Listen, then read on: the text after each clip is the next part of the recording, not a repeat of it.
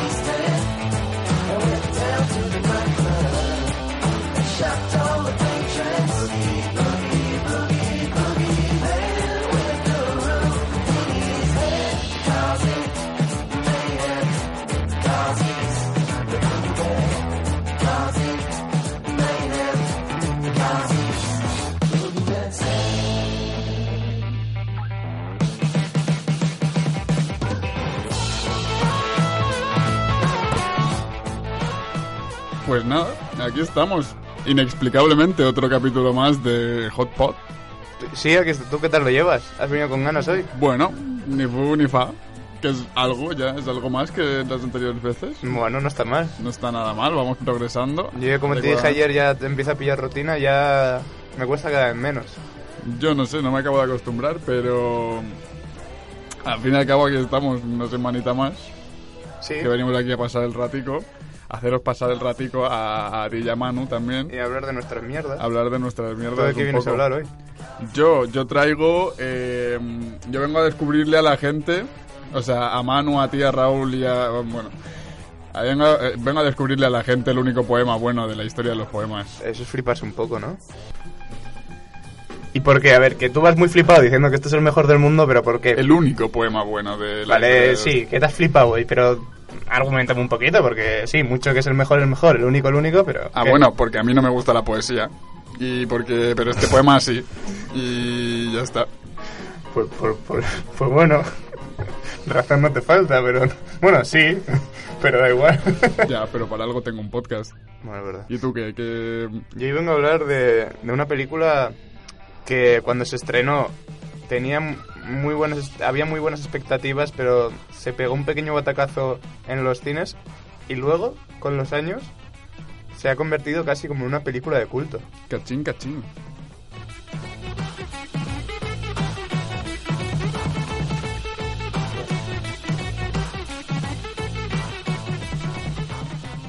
Qué película? ¿Qué película es esa? ¿De qué nos hablas? Yo hoy vengo a hablaros de Scott Pilgrim contra el mundo. Uh, la, la. Mm. Ujú.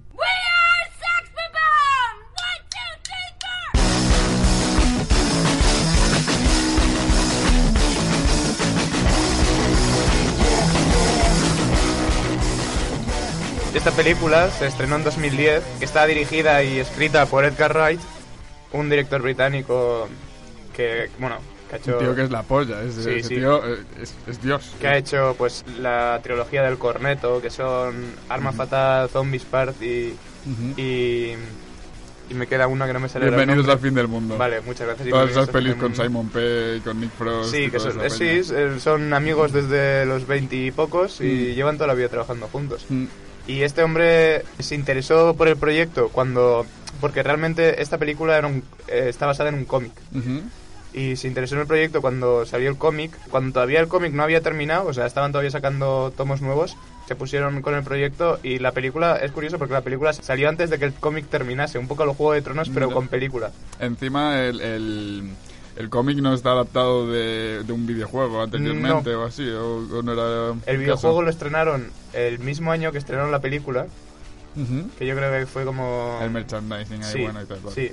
Que no he jugado, lo sacaron para Xbox y creo que para Play también, PlayStation, pero no, no, no he jugado nunca al juego. Que no estará bien, no lo sé. Es que es una peli con un tono rarísimo, si te Sí. lo paras a pensar, ¿verdad? Todo eso venía a hablar, eso yo creo que lo tenemos que hablar porque es una peli que, hombre, está basada en un cómic y el director eh, decidió meter todos los elementos posibles de un cómic en la película, que normalmente eso es muy peligroso y suele quedar mal. Sí, las adaptaciones estando de anime, Sí, de manga, de hay muchísimas, de cómic es, hay muchísimas adaptaciones que, que son un mojón. Es una puta, sí. Pero este hombre con la edición y los sonidos que utiliza, yo creo, porque si te fijas, el sonido que utiliza, incluso la edición, yo creo que viene más de animación que de acción real. Quiero decir, en las películas de acción real, en las películas normales, no ves tanto este tipo de animación, sino, o sea, este tipo de edición, perdón, Ujú. sino que pero si vas a, a las a animación manga y así, sí que ves un ritmo que no para en ningún momento. Dura 112 minutos la película y tienes todo el rato o un efecto de, de transición Mm. o soniditos o algún dibujito como si fuese un cómic. Es que no para en ningún momento. Es Sí, está plagado eso de, de que ese rollo pone onomatopeyas constantemente, como si estuviéramos viéndolo en una viñeta. Y entiendo que haya gente que, que este ritmo, no sé, no lo acabe de pillar o no le guste, porque es que es eso, ya te digo, ¿A quién conoces tú que no le guste Scott Pilgrim contra el mundo? no ¿Conoces conozco a nadie. alguien a quien no le guste Scott Pilgrim contra el mundo? Pero alguien habrá, digo si yo. no, le gusta a alguien Scott Pilgrim contra el mundo, yo creo que por- es porque no lo ha visto. Y quiere hacerse el Es interesante. verdad. O puede que no lleguen a entender, porque, por ejemplo, mira, me acuerdo que leí una Vamos, crítica. es que si no te gusta Scott Pilgrim contra el mundo, es que no me, Me acuerdo no vale la pena como, como Bueno, ser viviente, como humano, ¿sabes? No, no, me, no, no me interesas. me acuerdo que, que leí una crítica que, que decía que, que le parecían sobreactuadas algunos, eh, algunas actuaciones de personajes, como de Chris Evans, sale Chris Evans, este, el Capitán América, haciendo un personaje muy tonto. Criticaba la película por eso, no llegaba a entender Mm. que está sobre, sobreactuado a propósito. Claro, claro, que, claro. que es así la película, que, que vas a ver sobreactuación todo el rato. Es, es, es una peli barroca casi, es tanto elemento y tanto sonido a la vez que... Totalmente, totalmente. Es como que Edgar Wright pone a, a disposición de la historia absolutamente todo lo demás de, que compone la, la película. Toda la plasticidad de la película, digamos, lo visual. El, el humor es absolutamente visual todo el rato. Sí. Es como que mm, es un golpe bajo o un golpe a, a toda esa gente que de, de alguna forma necesita esa ver- verosimilitud de, dentro de una película o dentro de una trama. Que esto Mm. viene de... de- bueno, ha existido gente así con las pelis desde siempre. Sí, pero esto- últimamente como que viene muy fuerte eso, ¿no? De que Sí. necesito necesito que me digas por qué está pasando todo lo que está pasando en la película y que Sí. tenga todo sentido, Es- porque si no, no me gusta la película. Está muy pesada la peña y no, no, no hay cabida para la fantasía en, Mm. en Pero- sus cabecitas. Que esto es algo que se, se hablaba ya desde en el libro este de, de Hitchcock hablando con Truffaut, la entrevista las esta larguísima sí. que son también... Que también hay una peli, ¿no? De alguna forma, todo que hablaba de... O sea, hacía hincapié much- muchas veces en, en reparar lo que a ellos... Él llamaba a sus amigos, entre comillas, sus amigos los eh, verosímiles o verosimilistas que sin sin más criticaba a esta peña que estamos diciendo ahora justamente y, y que eso que no hagáis eso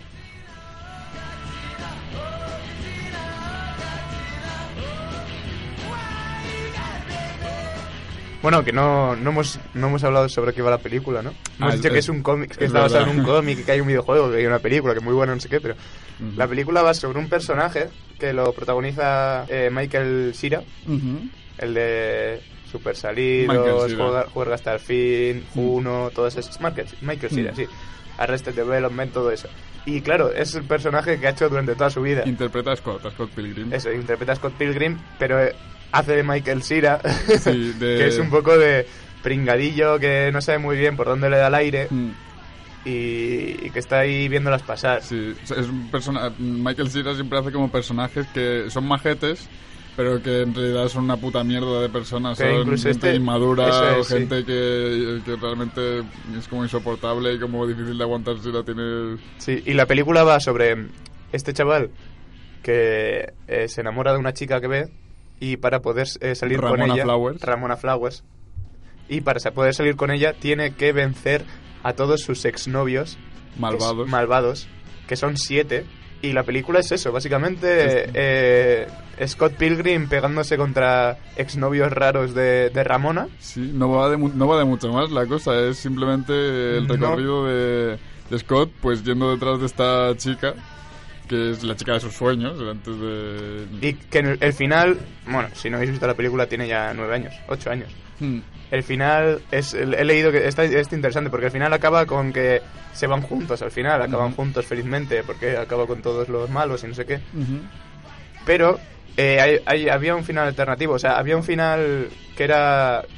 O sea, este no era el final final, digamos. Ujú. Este lo impuso la productora Ujú. porque no acababa de entender el final que era Fue como son, ¿eh? las productoras. que era que, que no se iban juntos, que al final se, se pasaban toda la película juntos y hablando y, y ay, qué bien nos caemos, no sé qué, y, y Scott Pilgrim dejándose la vida Pero nada, para cargarse a todos esos siete pringados. a la friendzone. Y el final era ese, el final era, pues bueno, pues hemos pasado buen rato.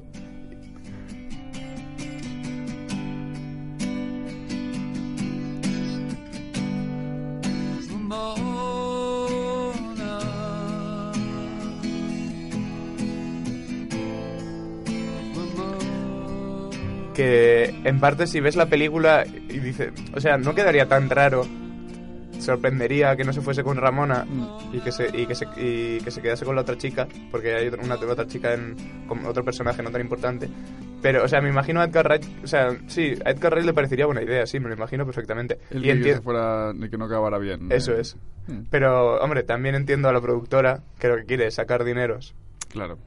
Que dijese, oye, aquí yo lo que quiero es un final feliz de toda Claro, la vida. A mí me pones con la, el- los, dos, los dos protagonistas, me los pones junto al final y ya está. Claro. Y es lo que ocurrió.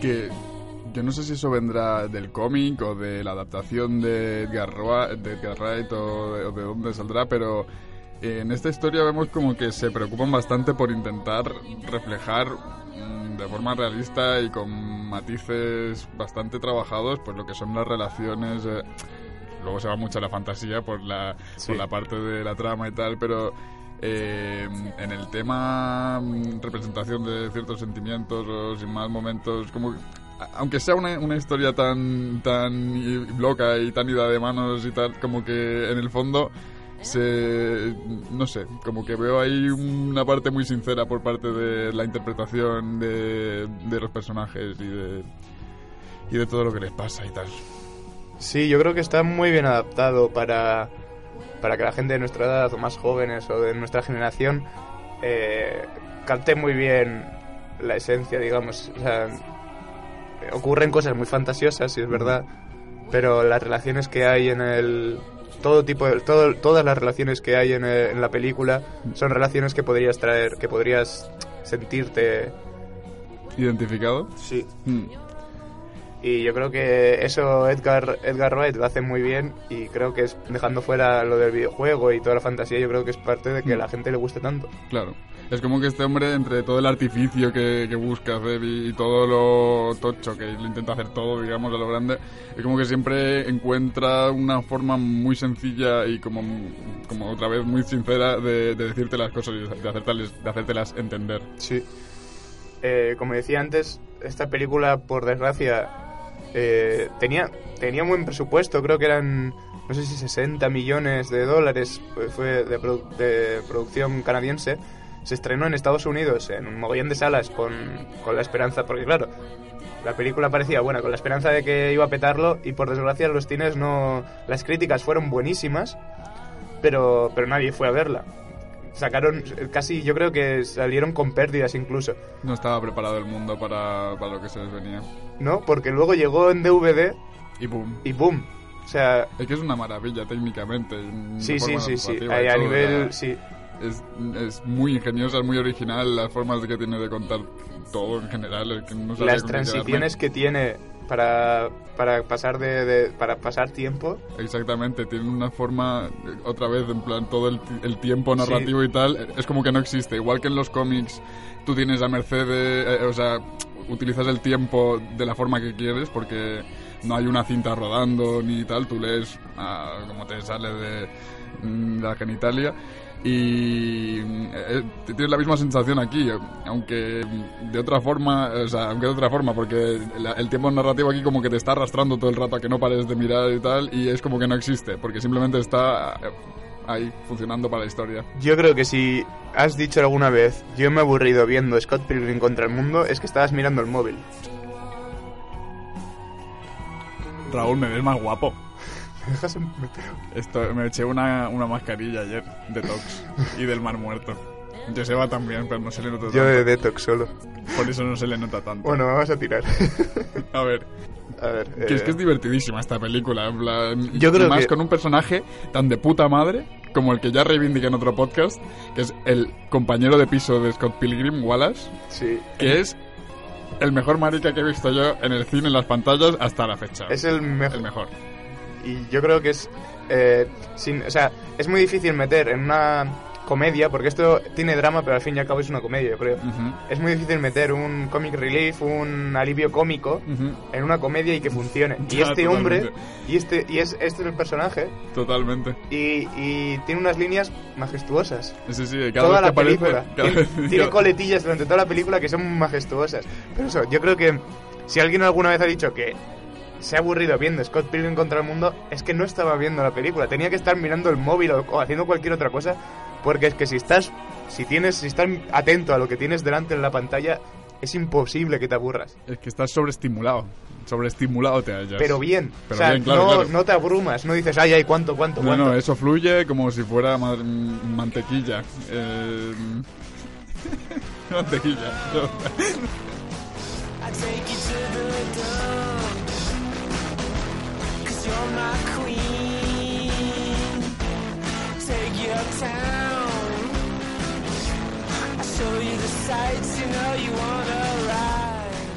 Que la verdad, Edgar Wright tuvo suerte, porque por desgracia esta película no funcionó en los cines y era su primera película fuera de Inglaterra, porque el tío es inglés. Y claro, si tu primera película en América, en Canadá y en Estados Unidos es una mierda, o sea, no es una mierda, no, no recauda ni, ni el presupuesto, o sea, acaban con pérdidas, Vas a la lista negra. eh, estás muy jodido. Pero el hombre, como es muy bueno, como es muy buen director, sacó que- adelante hace poco un gran proyecto que yo creo que es bastante conocido. Un gran proyecto que también recomiendo, que se llama Baby Driver, Ah, ya ves. Que, que yo creo que ya hablaremos más adelante de, de Baby Driver y de este. Yo creo que más adelante tendremos que hablar de más películas que ha hecho Edgar Wright, incluso series del principio, sí. porque eh, lleva, lleva sacando contenido audiovisual desde los 20 años. En Total, en plan, empezó con esta serie Space. Sí, con. Simon Pegg y Nick Frost, los mismos. A mí me vuelve loco porque eh, es como lo que, lo que te digo, que ves todos sus trucos de ahora, bueno, pero más primitivos y más como Sí, básicos y más de sí, con aprendiz. una técnica más especializada, sí. Y le ves todas las costuras, le ves todo como... No sé, a mí eso me gusta mucho. Sí, sí, o sea, mm, más adelante hablaremos de este hombre más a fondo. Yo hoy quería traer esta película porque me parece una maravilla. Mm, me parece una película de culto pop que hay que reivindicar. Y hasta aquí Pues, mi reivindicación de Scott Pilgrim contra el mundo. pues muy bien, muy bien.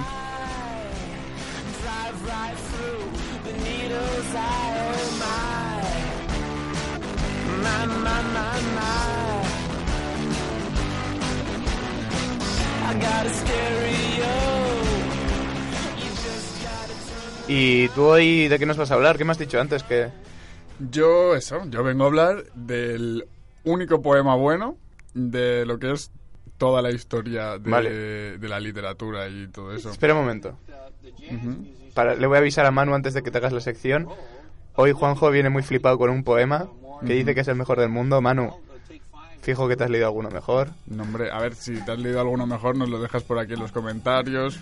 O nos llamas, nos mandas una amenaza de muerte. En las redes sociales no, porque nos han cerrado Twitter, no nos dejaron ni abrirlo. No tenemos Twitter, no tenemos Instagram. Intentaremos, pero no nos dejaron. Yo vengo a hablar de Aullido, de Allen Ginsberg.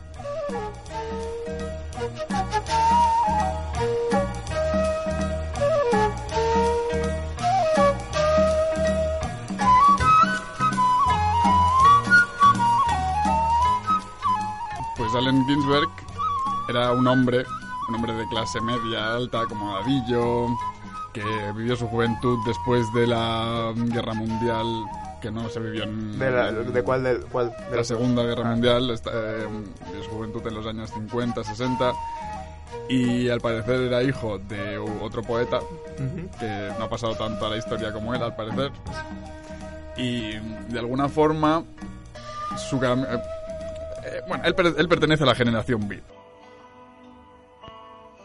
Aullido para Carl Solomon.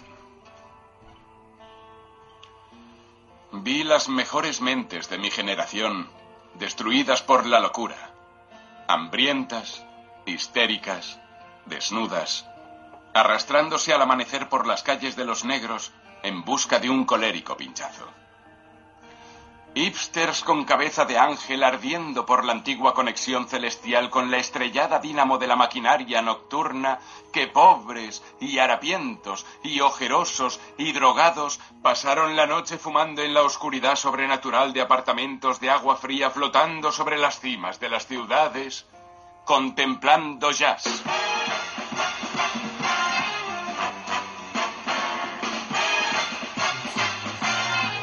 No sé si Vale, de la sí. generación beat, pero son estos jóvenes eh, de, pues eso, acomodados que eh, no, no soportaban vivir al estilo del American Way of Life porque les oprimía el alma y porque estaban jodidos. Eh, Pequeños que- burgueses de los 60. Así que rechazaban el judeocristianismo, el- los valores del capitalismo, etcétera, y se entregaban a, a las cábalas asiáticas, o sea, a las religiones mm, budistas, eh, ese tipo de cosas más. Y, y eso, al vino también, se entregaban bastante. Le y se gustaba dedicaban- darle a... Al palinque. eh, se- les gustaba bastante. Y se dedicaban básicamente eso, a vivir la vida y, y a ir un poco a contracorriente. Ellos son la generación beat, que son un poco los traperos de los años 50.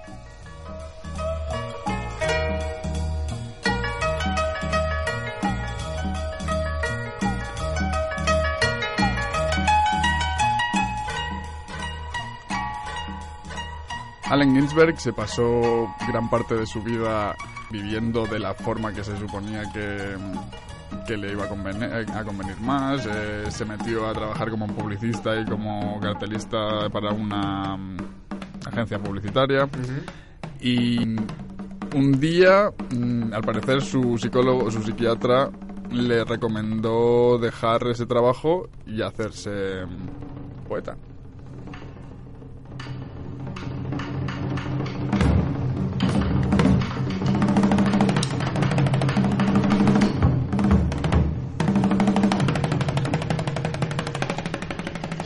Sea, me estás diciendo... Me estás diciendo que este hombre se hizo poeta y se hizo un gran poeta a nivel mundial porque su psicólogo le dijo, "Eh, yo creo que igual puedes... Escríbete, escríbete, escríbete un haiku o así, a ver. Y le salió. no solo se convirtió en poeta por recomendación de su psiquiatra, sino que se convirtió en un icono de su generación, desató uno de los mayores escándalos públicos de la época, de su década, en cuanto al tema poético se refiere, y desató y de alguna forma encarnó uno de los movimientos más guays de, de, pues, de la historia de la humanidad. El movimiento hippie, Oh. la liberación sexual, el, Sí. el- el ácido, esas cosas que hacían tan...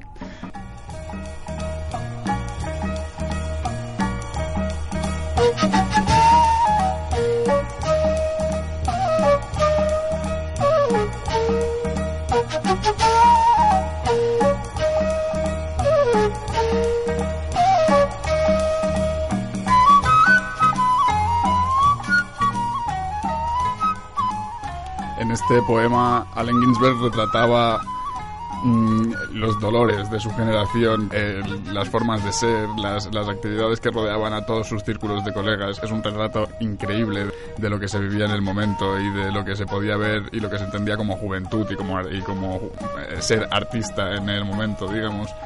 Eh, es un retrato de puta madre de esa bohemia del momento, esa... mm, ¿De, de qué año es el, el poema? Pues Allen Ginsberg, Ale- Allen Ginsberg lo, lo escribió entre el 55 y el 56. Ah.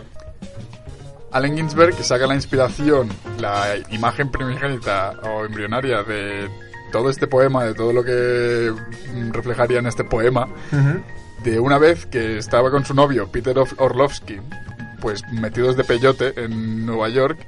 Y al parecer los dos vieron en el edificio de, no sé si la New mm, Union Square o un edificio. Tampoco daría mucho igual.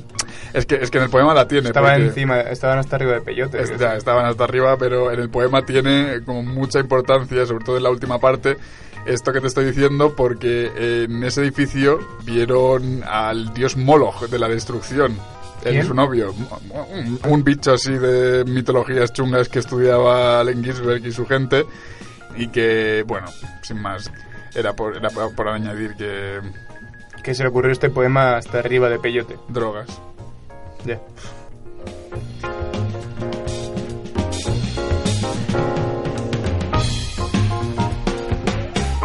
Él pasó muchísimo tiempo en una cafetería en la Mediterránea, no sé qué, de por ahí de Nueva York. Y claro, él escribía este poema mm, con, el o sea, con la idea de que daba igual lo que escribiera ahí, que no lo iba a leer nadie. Así que es como una mm, privacidad obscena que, que tenía él, donde colocó todo lo que tenía dentro y, y lo volcó como a él le apeteció, digamos algo en lo que hace mucho hincapié, mucho hincapié la gente que analiza este poema y tal es en el recurso de la parataxis. ¿Y qué es eso? No te lo sabría explicar muy bien, Ah, pero de alguna forma lo que cambia aquí es que cuando te, o sea, hasta los beats y hasta Allen Ginsberg justamente ya está bullido, la métrica ameri- mm, americana pues, de la poética en general Sí.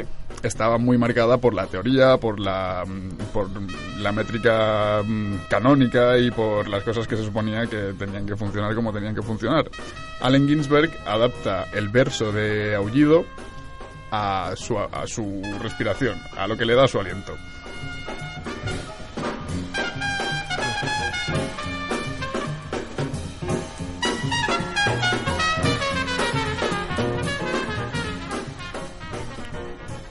Lo interesante de esto, y de esto tengo que agra- agradecerle la información a nuestra queridísima Julia, la, la mejor literata Muchas editora gracias, de- Julia, que sí. vamos a conocer jamás.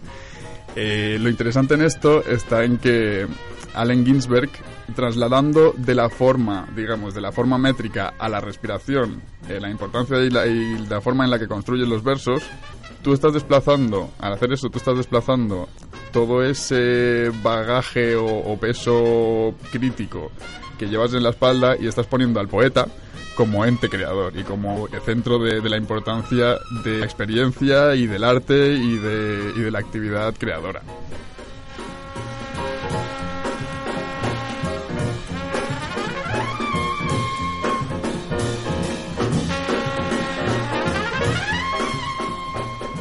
Eso, además de que se retrataban. Es un, es- un poema larguísimo de cojones. En plan, es- está escrito de una forma muy prosaica, digamos, por lo que te digo, porque escribía lo que le daba el aliento a Allen Ginsberg hasta que se ahogaba, porque es un poema eh, pensado para leer en voz alta.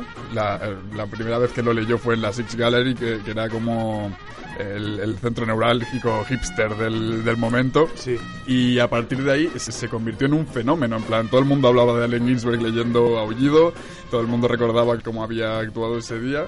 Y de hecho, en plan, todo iba bien en América hasta que por alguna razón, en, cuan- en cuanto la edición que manejaron Lawrence Ferlinghe- Ferlinghetti, Fer- Ferlinghetti, sí, Ferlinghetti, pues Lawrence Ferlinghetti, eh, al, al publicar esto y llevarlo a cuando llegó a Gran, a, a Gran Bretaña la publicación, pues se desató el escándalo y de alguna forma llegó a oídos del comité, bueno, no sé si exactamente del comité de actividades antiamericanas de la época McCarthy y tal, pero sí que toda la censura y todo y, y todos los filtros por los que tenía que pasar en ese momento venían de la ideología americana, del anticomunismo y la censura puritana.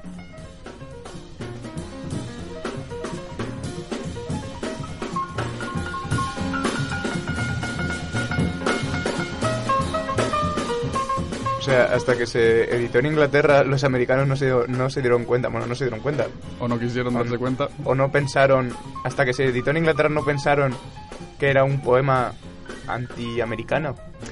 Es que no era realmente un poema antiamericano. No, Bueno, no, a ver, sí. en, en cuanto a... O sea, se- seguramente no lo sería, pero eh, el McCarthy y todos estos, pues por Claro. cualquier cosa se decían que eh, esto es antiamericano, esto... Exactamente. En el poema se, se ilustraban de una forma muy explícita pues los vicios de los jóvenes de esa, de esa época. Había una representación explícita de pues cositas homosexuales de Allen Ginsberg. O sea, que, era, era un retrato de la sociedad americana que no dejaba bien a la, a la sociedad americana. Que era la realidad, pero no, no dejaba bien. Sí, es como si de alguna forma... eh, sí, es como si Young Beef eh, escribi- empezara a escribir libros o, o un poema... eh, Bueno, es que es lo mismo hacer canciones de, de trap que escribir un libro o un poema, realmente. Es algo que está ahí, que está en el panorama, que, tiene valor obviamente porque es la representación y el reflejo de, de lo que hay en, una, en un momento que aunque tenga esa validez, difícilmente veo al ministro de Cultura dando el visto bueno a una de sus canciones.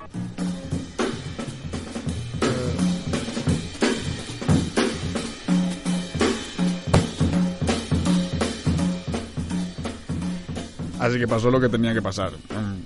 Juicio público contra Lawrence Ferlinghetti Hostia. y Jisheoyoshi Shigego, Shi, Shigeyoshi Mu- Murao, el dueño ¿Cómo- de la cómo- tienda de... cómo- cómo? ¿Me lo podrías repetir, por favor? Shi- Shigeyo- Shigeyoshi Murao, Ah, vale. el dueño de la librería de City Lights donde se estrenó todo esto.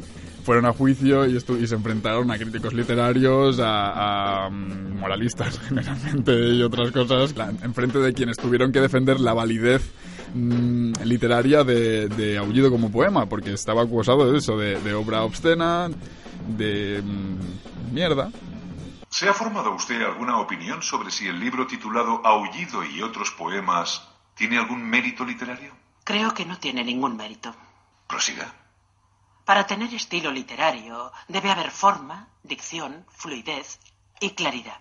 Con eso solo me refiero al estilo. En cuanto al contenido, toda gran obra literaria, todo lo que clasificamos como literatura, tiene que tener una grandeza moral, que creo, por supuesto, que no tiene. Entiendo.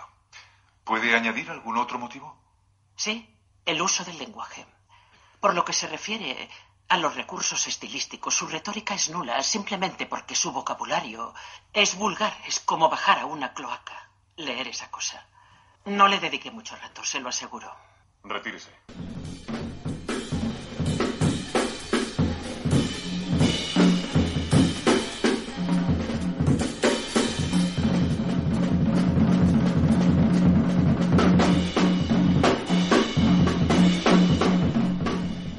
Pero se fueron, se comieron un mojón los moralistas y los puritanos de Pero, la ¿y censura. Al autor, a Allen, no le cayó nada.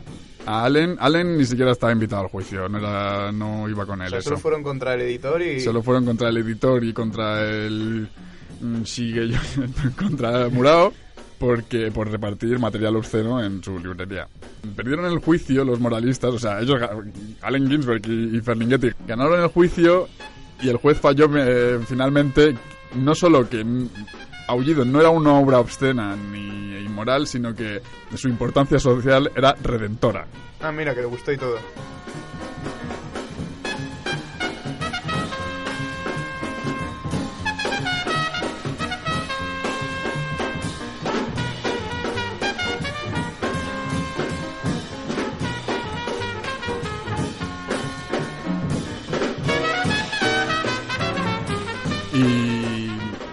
Mucho más. Yo solo quería saborear esto, el contar pues este golpe todos los morros que se llevaron una vez los puritanos No hay... hay... de otro momento y otro lugar que no me incumben para nada, pero que siempre pues, uno se queda digo, "Ah". Pero hay, hay una película contando esta historia, ¿no? Sí, este, tenemos Aullido, Howl, de no sé si dirigida, pero sí protagonizada y llevada, manejada por James Franco. Que es un friki de estas cosas, siempre está metido en, en en, no sé, en coger eh, trabajos de autores americanos, llevarlos a la gran pantalla. Eh, También le encanta la poesía, se escribe este hombre. No Este- escribe James Franco, no escribe James poesía. Franco es, doc- no sé si doctor o licenciado en literatura, así que sí, es, es escritor y le va el rollo. A ver, también tenemos Kill Your Darlings como película así reflejo de, de este momento, protagonizada por Daniel Radcliffe y otro, eh, otro chico que representa a un personaje, a Julian Carr creo que se llamaba, un personaje que de alguna forma inició la generación Beat porque era muy dicharachero él y muy guay, pero no tenía ni puta idea de nada. Así que como de alguna forma los unió a todos, se cargó a alguien y ya pues lo enchironaron y, sí, y desapareció del, del panorama. Ah.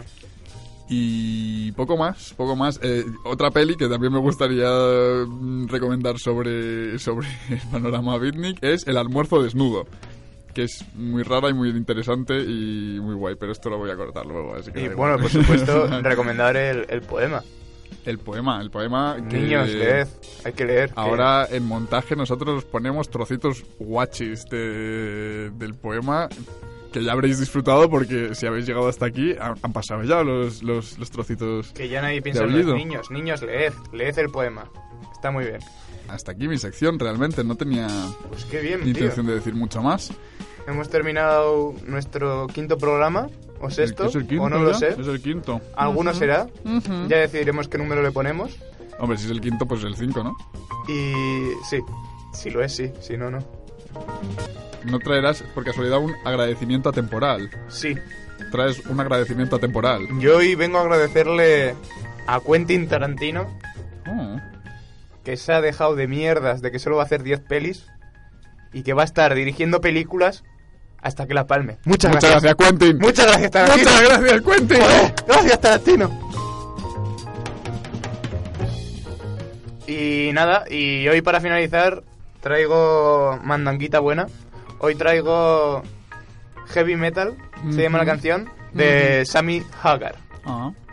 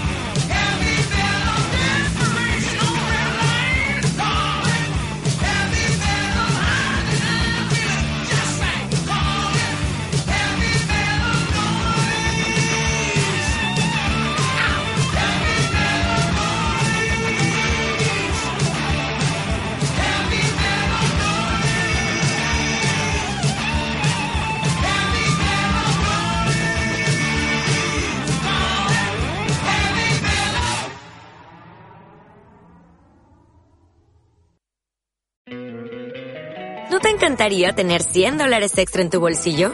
Haz que un experto bilingüe de TurboTax declare tus impuestos para el 31 de marzo y obtén 100 dólares de vuelta al instante. Porque no importa cuáles hayan sido tus logros del año pasado, TurboTax hace que cuenten. Obtén 100 dólares de vuelta y tus impuestos con 100% de precisión. Solo con Intuit TurboTax. Debes declarar para el 31 de marzo. Crédito solo aplicable al costo de la presentación federal con TurboTax Full Service. Oferta sujeta a cambios o cancelación en cualquier momento.